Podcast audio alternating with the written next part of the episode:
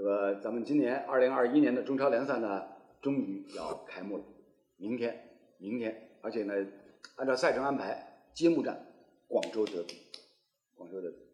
但是呢，广州队这边人员缺损严重，嗯，是吧？最新的消息，那个刚刚刚刚刘老师知道现在这个头条推送，嗯，广州队主帅卡纳瓦罗坦诚，洛国富、费南多、张修维、何超、李学鹏将无缘明天的广州德比，是吧？啊然后呢，报名注册的名单里面，广州队还少了谁？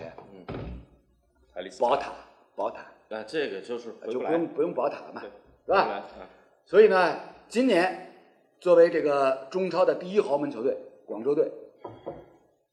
成绩方面，大家可以预期一下。不用预 期了，怎么不用？那么预期总归要预期的，就之前，但凡说到广州队，大家都是往这个争冠军上去去考虑啊对啊。啊今年我觉得可能要要要要远一点。那就像海英刚刚所提到的，过去那么多年，每年中超联赛开战，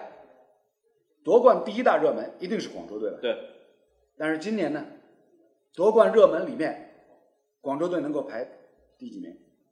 排第几名？我我觉得应该还是前四这个样子。嗯，就是亚冠席位。对，嗯因为呃，你说广州队因为宝塔组合没有第一时间回来，你说他完全失去这个争冠的这个竞争实力力，嗯，我觉得也不至于，对，因为毕竟他有这么多规划球员在，再加上国内球员的配置呢，应该说还可以的。虽然他今年是只出不进，对吧？但有一点我们可以值得关注的就是，呃，加入到这个竞争冠军行列的球队多了多了，对，对吧？广州队呢，今年的现状呢，应了中国的一句老话，应该也是成语吧，“瘦死的骆驼比马大”，应该是成语那呃那那啊。这个是成语还是谚语？成语啊，成语，成语不光只只有四个字的，成语还有好几个字的，嗯啊对吧？对，书读的少，没办法。瘦死格暖也死八吧，个字，八个字的成语。格还要死我一个。 当然了，就像就像刚刚这个两位所提到的，哪怕广州队今年的阵容实力有明显的缩水，有明显的下降，但是呢，它仍然是有竞争力的。这个我他的球员的班底、基础的架构还是完整的，还是完整的。虽然说保利尼奥的缺阵会对球队整个的一个攻防的转换、衔接构成比较大的负面的影响，但是呢，没有保利尼奥，你其他球队你就敢说我一定吃定你广州队吗？也不是说一定吃定，我觉得今年的联赛我们要这么看。首先是第一阶段，第一阶段它又拆分成两个部分，对中间夹了一个四十强赛，对这么一个比赛。那么从这个层面上来看，就是你国脚的有国脚的队伍，今年可能会受到一定的影响。它就是两方面说，要么可能会受到保护，那么在你完成国家队任务之后，嗯，那你你的这个这些球员会不会再受保护就不好说了，对吧？但是同样的，你有有国脚的，你有国家队比赛任务的，那你的消耗肯定也会很大。对吧海英刚刚用了一个词非常好，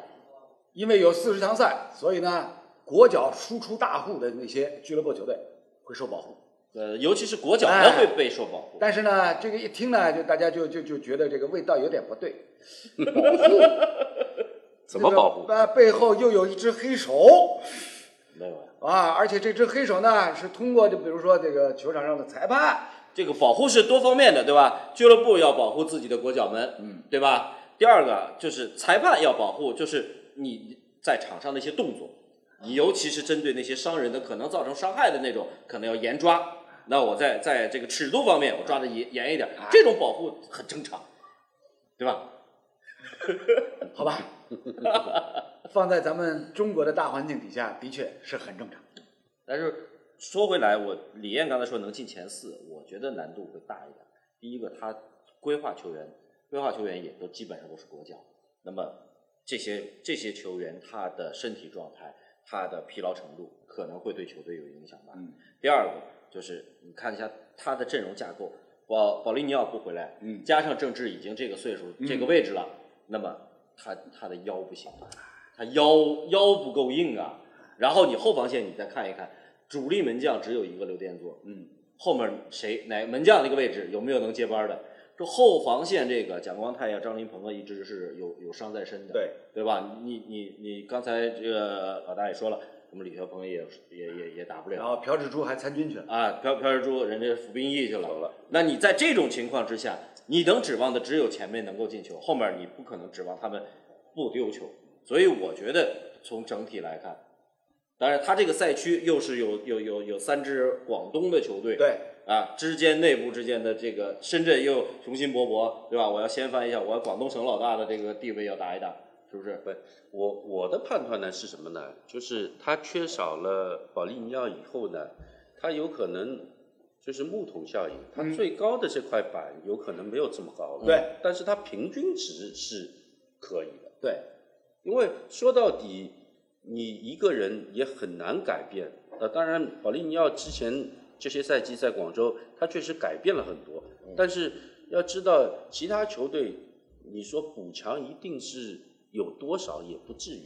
怎么说呢？就是海英刚刚提的，我很同意。就是今年来看的话呢，能够和这个广州队掰手腕儿，参与到冠军竞争行列的球队呢，数量是增多了，对，增多了啊。这个呃，虽然说第一阶段联赛还是分成两个赛区，但是呢，赛区内部的竞争，就像刚刚海英所提到，深圳，嗯，哎，就这个留给大家很大的一个想象的空间。对吧？虽然前两期节目当中我曾经提到，上周也提到，我始终是觉得，就是深圳一下子引进那么多人，他的整个球队的磨合需要时间的，嗯，哪有那么快？前两天不是采访呃小克鲁伊夫，他说他现现在呢是幸福的烦恼，嗯，就是人太多，什么时候把这句话改掉了，嗯我觉得就对了。对，就有希望了，因为他毕竟现在还有烦恼。嗯，如果说他觉得啊，我这支球队我现在很幸福。很很满意，很幸福， 那这个就对了。但是呢，话也得说回来，虽然深圳队需要花多长的时间才能够把这个这么多的人员磨合到一起，但是万一他磨合的很快，对，是吧？就说就不怕一万，就怕万一嘛。万一他磨合的很快，哎，能够能够迅速的形成战斗合力，是吧？把这个广州队给掀翻在地，这种可能性也是存在的，是也是存在的。所以从这个意义上来讲呢，今年广州队在成绩方面，我估计啊，俱乐部自身，嗯，都没有一个很高的一个预期。对啊，可能就像李燕所提到的，能够保证前四名拿一个亚冠的参赛席位，对他来讲可能就已经满足了。是前四的竞争者还是蛮多的，争四的球队对啊也争不四的少球队呀很多呀对，争四球队不少。目前中超有资格、有实力能够跟那个广州队来掰一掰手腕儿的，大家还可以算苏州赛区、上海两强，嗯，嗯，啊，这个人员配备相对还是都比较完整的。然后呢，尤其是作为上海申花来讲，崔老头儿康熙大帝来了以后，经过去年整个一个赛季调教，哎，基本的阵型啊、打法，哎，都已经确立下来了，对，是吧？所以从这个意义上来讲呢，今年中超联赛也是留给咱们上海本地的球迷一个很大的一个想象空间，尤其是作为上海申花，啊，各个位置上人员的这个配备，你像你像那什么阿德里安也来了，对，是吧？然后呢，锋线上空霸仍然摆在那儿、一高一快，对啊吧？还有巴萨哥，啊，是吧？边路又有又新增加了一个快马，锋线上空霸还不止一个，那对对对，是吧？可以实前后都好使的。啊，实在不行，实在不行，就是毕金浩再再再顶上来，再再做一个空霸，呃中后卫也有补强，对啊，呃，约尼奇就是看约尼奇和姆比亚，他能不能起到姆比亚这个作用。嗯所以从这个角度上来讲呢，中超联赛的开战让大家很期待。但是呢，就在明天中超联赛开赛之前，其实上周末负面消息，中超的负面消息从来没断过。嗯，重庆这个队怎么办呀、来了，啊？不来，他一定会来的呀。嗯嗯嗯，来他一定会来，他做不到像像欧洲那十二豪门一样那么决绝，我这掀桌子，我我都不跟你拍桌子，我直接掀桌子，重庆做不出来的。嗯不，而且这个矛盾，呃，我从球员的角度出发啊，就是一定是得到了某些承诺，嗯，他未必就是欠的钱到账嗯了，但是这个承诺做出了，开赛前有可能我先补一部分，嗯但是如果一旦这个账或者这个承诺再没有实现的话，对他这个爆发在赛区里面，对，倒反而问题大了。哎，人心散了，队伍就不好带。你想，像重庆这个队，过去几周里面，作为俱乐部的这个老板，为了为了缓解自己的资金压力，他卖了多少人？他这个队还有多少竞争力？而且他这个卖人啊，还不是说有回血的，嗯，他基本上是没什么回血，他卖出去的价格或者说这个差额，嗯，他直接就补掉了，对补了这个薪水部分，对，对吧？那那原先他不愿意走的，像卡尔德克不肯走啊，嗯，不行，你一定要走， 你不走我也把你踢出去。不不走，他这个前面欠的钱拿不对啊到，走了以后才是拿得到的。就重庆重庆这个队，就是过去几年他这个完整的一个阵容架构，现在还还剩谁？锋线上卡尔德克没了，后防线袁秉成没了，中场的阿德里安来申花了，对啊，那所以这个队不排除像刚刚李健所提到的，虽然人现在是到了赛区了，但是呢，中国历史上身在曹营心在汉的啊这种例子太多了。你现在强制人家到了赛区，他他妈架不住他不好好踢啊！而且今年这样的一个特殊的赛制，今天上节目之前还跟李艳在那儿掰扯。按照足协现如今的这个赛制的话啊，今年赛季结束以后，中甲前两名球队直接升级，嗯，是吧？因为明年要扩军嘛，中对超要扩军嘛，国军中甲联赛今年的前两名冠亚军直接升级，然后三四名球队跟中超最后两名球队还要打附加附加赛，嗯，所以就会造成最极端的状况是什么？比如说重庆，我们就拿重嗯庆说事儿，整个三十轮中超联赛我一场都不赢，一个球都不进，我场场输，附加赛我赢了，啊，附加赛我用最赖皮、最不要脸的方式拿个什么两平，进一个原理论上是可以保级的，嗯，他因为也分主客场嘛，两啊个人、啊对对，呀、 对吧？我客场进一个，主场零比零啊，嗯，一个赛季进一个球保级，对呀、如果真要出现这样的奇观的话，那就是连续两年中超联赛沦为大家的笑柄。去年赢一场保级，今年一场不赢也保级。哎呀进一个球保级，那大家不要小看这种极端的可能性是很是存在的，更何况现如今的这支重庆队，他有多少心气儿？他的球员还有没有这个想法、欲望来认真的打这个比赛？我觉得这个可能会应该也会有，因为毕竟有有些像尤其申花的一些球员算算租借过去，那么这些球员他也要在那个地方他要证明一点自己，对吧？就部分球员可能他的想法也是也是不一样的。嗯我毕竟我还没有到三十、三十五这样的一个年龄，我可能未来还有机会，我会不会被这个这个康熙大帝又看中，我再收回来，下个赛季再回回母队来打？这个我觉得有些球员他是会有这个动力的。嗯对，这个呢，我比较同意海英这个观点，就是说，我们刚才这个说到这个很极端的这个东西，当然存在可能性是有的，对，嗯但球员呃，他还是要打自己一个身价，对对吧？呃，有可能这个赛季或者上个赛季，俱乐部确实亏待你球员了，那即使要离开的话，你也是要表现出你自身的一个实力，嗯，本来就欠薪了嘛，啊、才会吸引到球队来关注你或者来吸纳你，要所以证明自己的哎价值球。球员还是我相信球员真的到场上了以后，呃，不会有这么多的杂念。所以呢，今年的中超联赛呢，在大家的苦苦的期盼当中啊，终于要开战了。呃，虽然有这样或者那样的负面的因素，有这样或者那样的杂音啊，不和谐的音符，但是呢，本身联赛能够正常的开战，对于中国足协来讲， 哦呦，一块石头可以落地谢天谢地吧。啊，谢天谢地谢人，今今年比去年好多了，嗯，对吧？去年因为疫情比较严重嘛，对啊所以一直在推，一直在推对，啊嗯推到后面你都不知道这个联赛是不是真正能够开战。对。嗯今年说好二十号，那确实也是二十号打起来了，可以。呃，我们节目当中多次提到过，对于整个的中国足球大业来讲，一国家队，嗯，二联赛，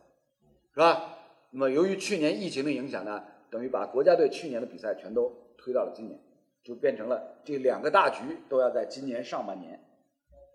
见真章。四十强赛，无论如何咱们要进十二强啊，嗯，这这个对于足协来讲，可能也是上边儿上峰领导、体育总局甚至更高层领导给他下的死命令。嗯对，这个变成一条底线。尤其是上周，大家看到了女足铿锵玫瑰的精彩绝伦的表现，是吧？你如如果这个国家队男足四十强赛真要是扫地出门的话，扫地回家的话，足协一滴落在死啊门。嗯，这个男女足其实好多人还是会更关注男足，对吧？不，关注男足是一定的，因为这这个市场号召力、影响力摆在那儿的。上个礼拜女足那场比赛，朋友圈刷屏，嗯嗯对，但是刷完屏呢，也就刷完了，是吧？刷完以后又没声音，对吧？上海人讲起来有浪头没浪花，嗯啊，浪头大家侪看到，浪花呢，就像是在空气当中被蒸发掉了一样，一点浪花都没有，是吧？但是呢，这个没办法，很无奈的这样的一个现实，女足受关注的程度是不行的。对，如果不是国家队要打什么奥运会的预选赛啊，打世界杯的预选赛啊，谁来看呀、对，谁来看？但是男足情况就不一样，国家队受关注的程度跟联赛受关注的程度是等量齐观的。嗯所以从这个意义上来讲呢，咱们自己的联赛虽然有这样或者那样的负面的因素，成为大家吐槽的对象，但是吐完槽以后，该关注你还是得关注，是吧？该爱护你还是得爱护，没办法，恨铁不成钢呀。哎，女足的比赛完事儿之后，我就看就不是有一篇这个推送在这说了，别让女足只成为对对对这一天的热搜，对对对吧？对。但是后续的我们看到了一些，这也有人在在做这种这种助推女足姑娘们的这个呃抖音直播，嗯，呃，然后那还晒王了双王秀了腹肌啊，呢对对对对，秀了腹肌，就又拿又拿那个又拿谁张玉宁儿白 展庆来来来来做对比，嗯然后这个就就是只也只能是拿男足来做一个比较来吐槽了，然后之后就是应该是有人也策划的，就是王双隔空给吴磊加油，嗯，对吧？助威，嗯，这个我觉得但是这种怎么说呢？不，我跟你讲，就是只能是零零散散的一些对对东对西，只能是零敲碎打嘛。你包括就是之前在女足这次比赛之前的联赛，大家知道结果吧？上海女足贡献了六名球员，然后结果在决赛当中输了，嗯，就是因为没有国脚嘛，国脚集训去了嘛，或者打去韩国打比赛。这个联赛有多少人知道？对联赛的过程一二三四都是谁知道吧？啊，这个就是这个没办法，你你就算上海算老牌女足的这个传统强队了，但是上上海球迷又有多少人能够关注？对，但是反过来我们说，嗯不管怎么样，申花、上港、每一条动态，包括今天的出征仪式，昨天的上港的出征啊，海港的出征仪式，嗯，啊，这个未来要打的比赛，我相信大家每天都会有人在念。对，这两天估计已经在盘算，特别申花这场比赛，大家预预期的这个期望值很高，嗯，对吧？没没没，不是门票都已经被被卖空了嘛？对，对海对海对港呢是八十块钱一张，八十，呃，还呃八十一百呃二百五还啊不一百六八十一百六最高最高我记得好像是两百八一张不，他这个也是预约制的了，啊，预约制那要凭这个会本员人身份证对会员还是会都会可会以，员身份。要身份证，要是不是要那个在在本队的会员？不不，首先一点就是你苏州赛区能够开放出来的观众席位数量是相对有限的嗯，它是有限制，它是有啊，限制。有限制，有限制，并并不是说说说大家谁想去都都可以。但是不管怎么样，就是我们刚刚说的这些，还是充分证明了一点，咱们国内咱们自己的中超联赛这个受关注的程度，大家是可以预期的，是吧？八十一百五二百四，在昆山，在昆山，就是啊就在是昆山申花队对对国安那对场国安的啊对。这一点呢，就是女足没办法，女足没办法啊！我代表了观众梦梦想啊，对吧？嗯，啊，女足女足联赛，我为啥要看呢？为姑娘们加油。不不，对啊，我加过油嘞，你代表国家队打韩国队，我加过油嘞，就是朋友圈刷啊屏，发过了是 吧？对朋友圈发过就 完事啊，了。不是朋友圈刷过来，有有我一份，我算加过油的。嗯那么平常平常这个联赛，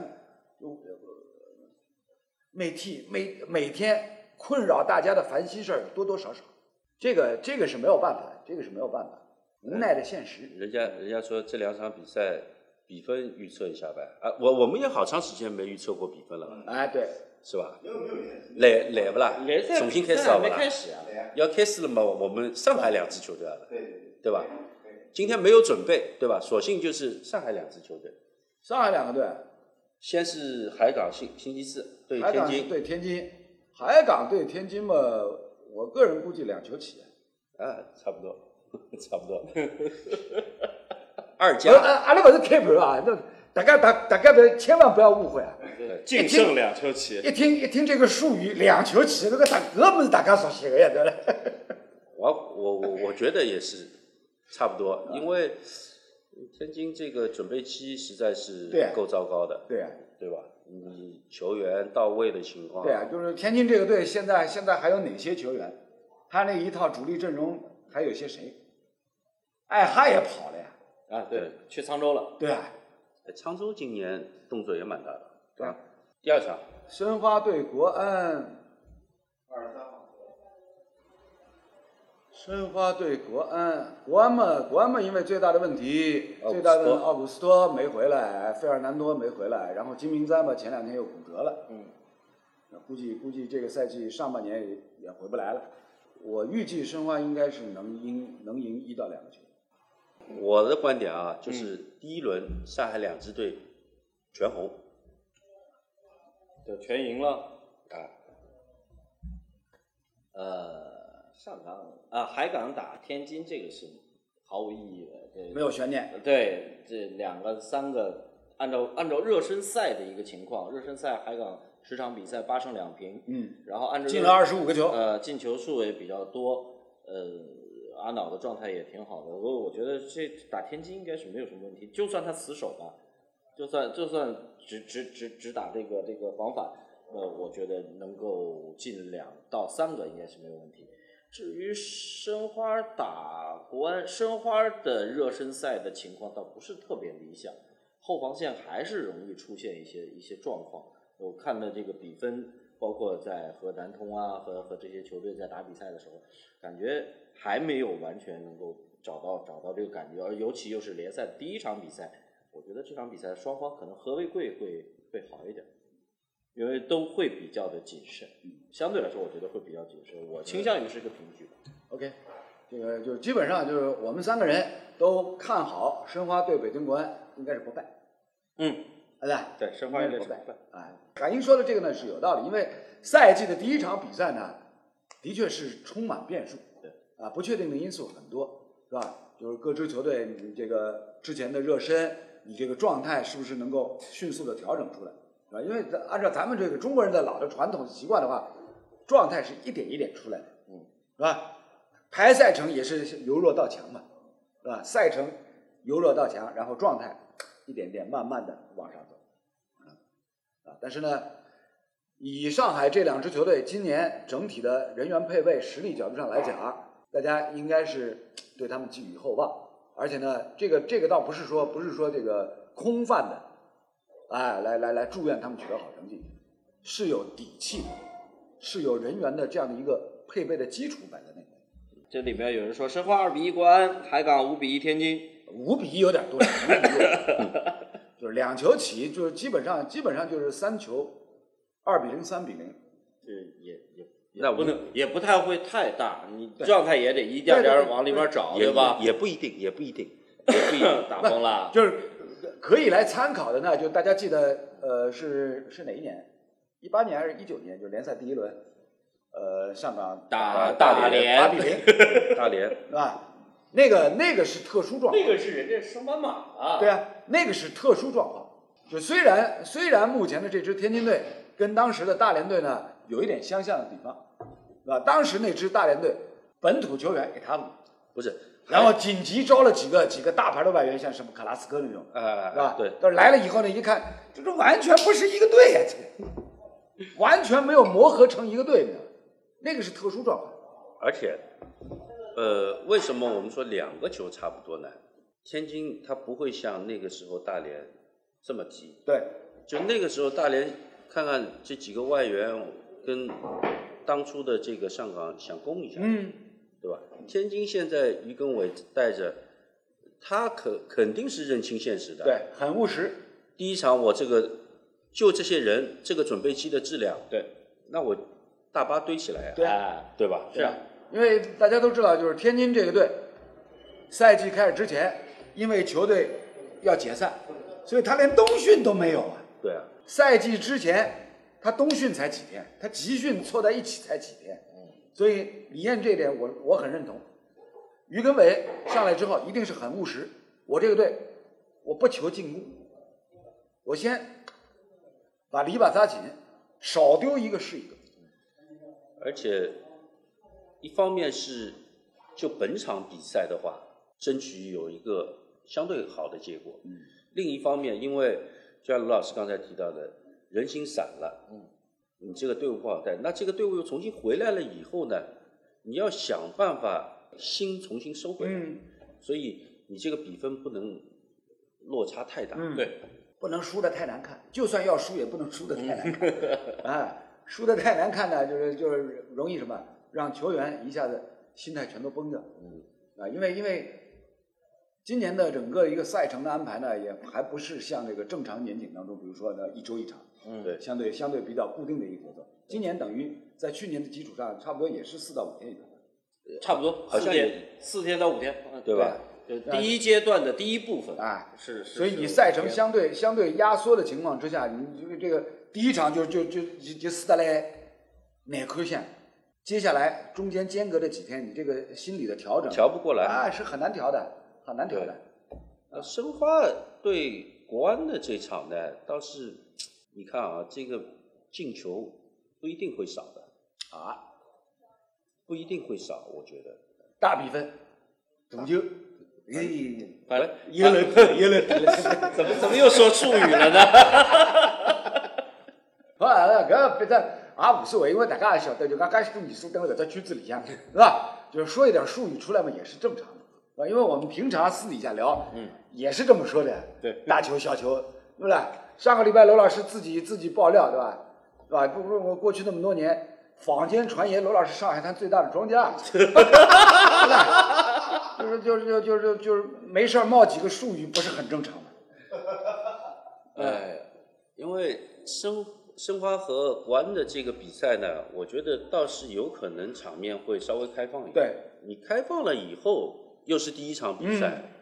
你说不定这个进球数量会稍微多一哎点。哎，是有这种可能性的。因为呢，赛程的安排就是第一轮对于双方这两支老资格的豪门球队，钉头碰铁头碰到一起，不仅仅是什么，不仅仅是看你赛前的训练的一个一个内容成果，更重要的是一种心理上相互之间的一种较劲。对，好的，心理上一种较劲，哪怕就是输结果，我也不能输场面，嗯，是吧？那你要场面怎么办呢？你必须要攻出去、啊。对，那你攻出去了以对后，那你后防线，而且刚才海英说，可能在热身赛当中，申花这边后防线上，呃，组织的还不是到达一个最佳的状态，对对吧？国安其实也一样，国安的这个后防线，他金明才打不了的话，他中后卫你看看人，其实也不怎么样。大宝，大宝，大宝，大 宝，大宝，他两个边儿可以，两个个边边儿的两个国边儿是脚可以都国脚，王刚、李磊，嗯大大宝问题是你打这个中后卫呢，你现在要扛什么金星玉了，你边上什么巴索戈了这种，都有难度吃力都有的。难度，吃力，哎，非常吃力啊！不管怎样，我觉得李艳李艳这个这个预计呢，哎，有很大的这个可能性出现。嗯，就是双方第一场比赛无论如何，我的场面不能输，我心理上要压对方一头，所以很有可能呈现出来一个相对比较开放的一个攻防的场面。嗯，这样的底这样的情况之下呢，出现高进球数，很有可能。很有可能。不过呢，另外还有一点，进球多啊，对观众来讲开心啊。对对，这场比赛的票价和广州德比的票价是一样的，上升到一个高度。 呃好不容易这个看台相对开放嗯了，对吧？呃，各自的这个球迷能够去到现场，那这个如果比赛精不精彩，作为球迷来说，一方面是希望自己的主队能够赢球，另一方面呢，就是进球数量多，那总归是竞赛。对，我们平常一直说值回票价，用什么来值呢？就是要多进球。 我在那场比赛决赛分中，温吞水是吧都没有进球，嗯，零比零，那你你显然就是不值票价了。但是这两支球队的这个后防线，就刚才说，可能目前为止都有一些隐患，呃，给前锋是有足够机会，是是有足够机会，而且两支球队，呃，我相对来说看好国安一点是什么呢？因为他的中场中场更好一点，比申花的中场更好一点他。奥古都没回来，嗯就申花是补强了他的、对啊他的腰，补强了他对的啊中场，呃啊无锡但回是归但是毕竟无锡你和球队的这个这个磨合时间，他的这个身体恢复状态情况，不，这个我觉得是是有一点点小对小问题。我同意这个你说的是有道理的，就是无锡回归啊，跟这个申花新的阵容、新的队友相互之间的磨合时间显然还是不够的。嗯，但是那一边北京国安这边奥古没回来对他的影响不是更大？他的中场，他的中场不完全依靠，嗯他的中场不完全依靠池中国啦，那个那个张稀哲啦这些球员，其实他北国安的中场从去年开始，我觉得一直他是比较稳定的，而且呃能跟他媲美的也就是鲁能的中场，能跟他比一比。好吧，见仁见智啊，见仁见智。这个就是比赛打起来，大家自然就见分晓了，自然见分晓。啊，这个从明天开始，咱们新一年的中超联赛正式拉开帷幕啊！大家反正反正这也是期待了那么长的时间，是吧？这个终于经过了疫情肆虐之后呢，咱们国内的联赛开始逐步逐步的回归正常，是吧？有观众能够入场了，是吧？这个 L 还是刚去老在乎，就我们转播那么多年的比赛，我们看那么多年的比赛，现场没观众，感觉总归是不对的，感觉总归是空荡荡。啊前一段我在网上面看，也不知道这个消息是不是真的啊，就是因为上海两支球队不是都分在苏州赛区嘛，嗯，就是德比有可能会回到上海来踢，德比不是定了吗？五月五号是还是在在在还是在那边？对啊，啊，没有没有说回到上海踢。有防疫要求的兄弟嗯啊，有防疫如要果求的。如果真真的是能够回到上海踢的话，这个也哎呦阿妹咋去哎搞？哎呀，那好讲了，哎，你也得为人家上海市的公安部门要考虑考虑。啊你你看，你看好不容易近最近两年，哎呦，一块石头放灯漏不了。是你是让两支球队回到上海，哎啊，然后你再再进去，然后影响整个这个防疫，还是上海的球迷全去吧，全去苏州吧，啊，不是哪个更更容易？从实际操作的角度上来我讲，肯定是球迷去的是更方便呀。我我就我就看到这一条消息，随便 问一问，非要针对我干嘛？嗯，那那呃倒不是针对你。李艳，李艳这个呢，哎，很代表我们所有球迷朋友的心声。当然希希望哎，德比能够重新回到咱们自己的这个城市，这正好浦东球场刚刚对修好，啊，哎，回到咱们自己的球场上，是吧？何呢，亏就这咋经验，嗯，对吧？毕竟什么？毕竟你去不了现场，你看电视转播还是隔了一层，嗯，数量也有限制，对数数量肯对定吧？有。人数肯定有限制他。放的时间也不错，正好五十五一五一假期内，五一长假，嗯，赛程安排的。但是有一个问题，国脚们打完四十强赛之后，就马上这个有一轮联赛就要开始了，这些国脚们怎么办？你的意思是，国脚打完四十强赛最后一场还要再隔离？因为你跟你跟这个国外来的人你有接触了呀，他们是不他们是不隔离就参加比赛的呀。人家打了疫苗过来， 啊，或者来了以后来了以后，打疫苗，对，你看、哎你看女足、哦，不是要打两针的关键，你看当中一定要隔隔二十一天，呃隔不三是周，女女足就是这样的，跟韩国打完之后到现在，这得二十八号才能解禁吧？那么是不是就是是国脚大户哎们会不会受影响？对，这种可能性是存在的啊。海英这个说的说的很好，这种可能性是存在的，是吧？但是呢，话又得说回来，为国家队联赛做出一点牺牲，俱乐是部正常的吧俱乐部做出一点牺牲正常的。对吧，也是正常的吧。但海英关注的点总是好像对，对对对对啊，你想这个这个咱们就回过来，就前面说了，到底能不能争冠的问题了。不，你就泰山也好，国安也嗯你好，就一场球哎就没是恒大也这好，个影响不会太大的，我跟你讲，这个倒是影响不会太大的。就一场球问题不那。大你如果十二强赛进去的话，那你后面呃一定会影响这你些进十二强赛，那情况就完全不一样了。首先，你得看十二强赛的整个一个赛程的安排，啊嗯是不是还像四十强赛一样，变成比如说某一个国家来来来来来承办，嗯嗯，是吧赛会制啊，啊，搞成赛会制。四十强赛最后这几轮选择不同的国家来承办，在亚洲地区已经有多个国家不满了，比如说伊朗，凭啥弄个崩无类省的？所以要如果咱国家队进到十二强赛的话，首先还得看你这个赛程的安排。我个人觉得，如果到下半年那世界范围之内疫情有重大缓解的话，很有可能会逐渐逐渐的趋向正常。另外一种可能，如果疫情没有很大的缓解，比如像比如说像像日本，嗯，啊，日本政府已经已经又说了，这个不排除这个奥运会取消，对人家二号人物说是吧？如果仍然存在着比如说疫情的重大风险的话，那我个人觉得很有可能十二强赛还会跟各个国家的联赛错开。他们说别说十十二强了，说先进十二强再说。那这个这个这个，我们作为就是全年的一个展望，嗯，是吧？因为这种可能性是不能排除的嘛。万一我高头榜到天亮下去，进了十二强，嗯，就像后面的赛程，第对二、啊第二阶段、第对三啊阶段、第对啊四阶段，对啊可能都会受影响。啊，都会受影响的呀。啊，我们这我们今天这一趴啊，这个关于中超的内容呢，也是聊到这里啊。这个反正中超联赛明天就开始了啊，大家没错该关注就关注，是吧？我们也预测过比分了，啊是，吧？该欢呼欢呼，啊，该支持该支该支持支持，该吐槽吐槽，啊，好了，那反正么我们先本到周本周这个更上一层楼的这个节目的直播呢，到这里就全部的结束，感谢您的收看，